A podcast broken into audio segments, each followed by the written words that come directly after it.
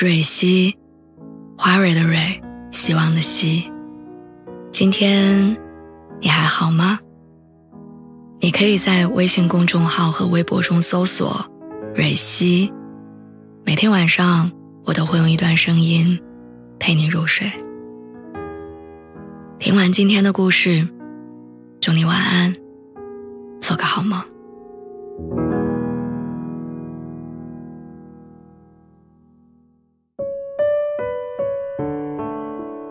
在故事的结局不能改变的情况下，如果重新再来一次，你最想在上一段感情里弥补的事情是什么？如果你问我，我会说，我想和他在这个城市好好的玩上两天。大学毕业之后，我选择了北漂，北京的工作很容易找，但钱很难存下来。我记得那个时候，每一次发工资、付了房租、缴了各种费用，在购置生活必需品，余额就会亮起红灯。所以，我们时刻提醒对方要把钱花在刀刃上，争取不浪费一分钱。像看电影、逛景点、去商场这些，都会被列为不值得花钱的地方。当时我最常说的话就是：“等我们有了钱，我要去这儿，还要去那儿。”我要吃这个，还想吃那个。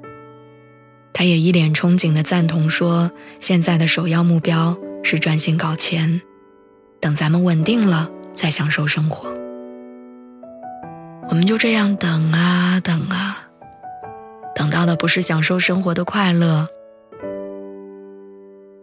是一拍两散的结局。分手前段时间，我们俩确实过得不愉快。也许是离彼此的世界越来越远，追求的东西出现偏差。他看准了南方的发展机遇，我的工作却和北京更投缘。他家里催他结婚生孩子，我认为我还年轻，等条件好一点也不迟。于是吵架成了家常便饭，很小的事情都能让我们冷战。分手之后，闺蜜问我，如果回到这段感情中。你会做什么事情来改变感情的结局？我其实想不出结局要如何改变。我不会为了他放弃好不容易步入正轨的工作，我也不想他为了我失去发展的机会。或许我们两个人的缘分真的走到了尽头，妥协只会塑造出貌合神离的躯壳。他不会开心，我也很难快乐。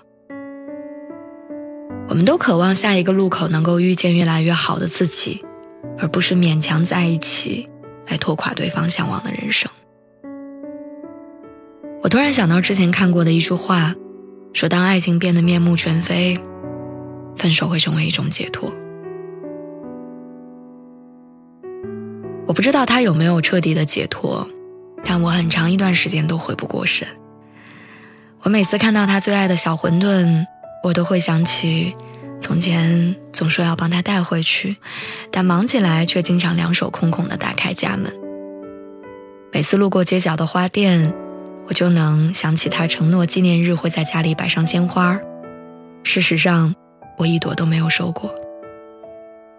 这个城市有太多属于我们的回忆，曾经未能实现的点点滴滴，也因为他的离开，成了一辈子无法弥补的遗憾。最委屈的是，我们居然从来没有好好过一个周末。我们总是用各种各样的借口，把事情推到明天。我还记得，我们差一点就会拥有一条叫做开胃的猫，差一点就可以去爬长城，差一点就能看陈奕迅的演唱会，也是差一点，我们就能住在有大阳台的房间里。养一些你喜欢的绿色植物，还可以再装一个投影仪。以前我总以为爱情中的遗憾是没结婚没结果，现在明白，遗憾其实是差一点，是本可以，是明明能够靠近最亮的星星，我却忘记了要把手伸向天空。今天下班早。就一起打卡收藏夹里的宝藏小店，周末不用忙就去看那部喜剧片。我在楼下花店订了每周一束的雏菊，宠物店里的猫咪也会有一只想跟我们回家。所以下一次如果有爱的人，希望你们倾尽全力的好好享受生活，享受当下。因为只有在爱里尽兴了的人，才不会留下遗憾。人生最可怕的不是错过，是遗憾。